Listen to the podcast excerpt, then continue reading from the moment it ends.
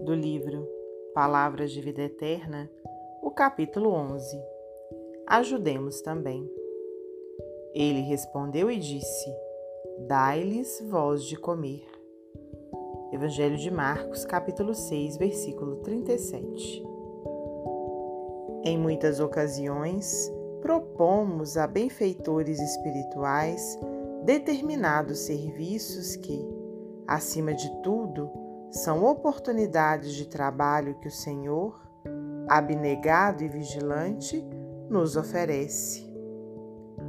Enunciamos rogativas e relacionamos diversos quadros de ação para a caridade. O doente de certa rua, o parente necessitado, o obsesso que sofre não distante, a casa conflagrada do vizinho, o companheiro algemado ao leito, o amigo em prova inquietante. Os obreiros da espiritualidade movimentam-se e ajudam, devotados e operosos. Contudo, em suplicando o socorro alheio, não nos cabe olvidar o socorro que podemos prestar por nós mesmos.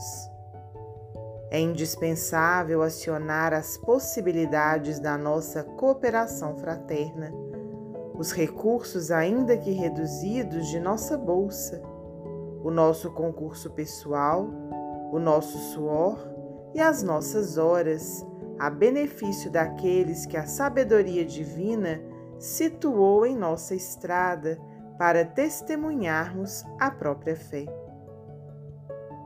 diante da turba faminta, ouvindo as alegações dos discípulos que lhes solicitavam a atenção para as necessidades do povo, disse-lhes o Senhor: Dai-lhes vós de comer.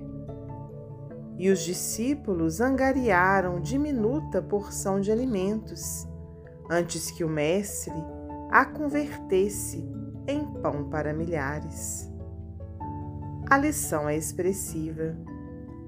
Não basta rogar a intervenção do céu em favor dos outros, com frases bem feitas, a fim de que venhamos a cumprir o nosso dever cristão. Antes de tudo, é necessário fazer de nossa parte, quanto nos seja possível, para que o bem se realize, de modo a entrarmos em sintonia com os poderes do bem eterno. Emmanuel, discografia de Francisco Cândido Xavier.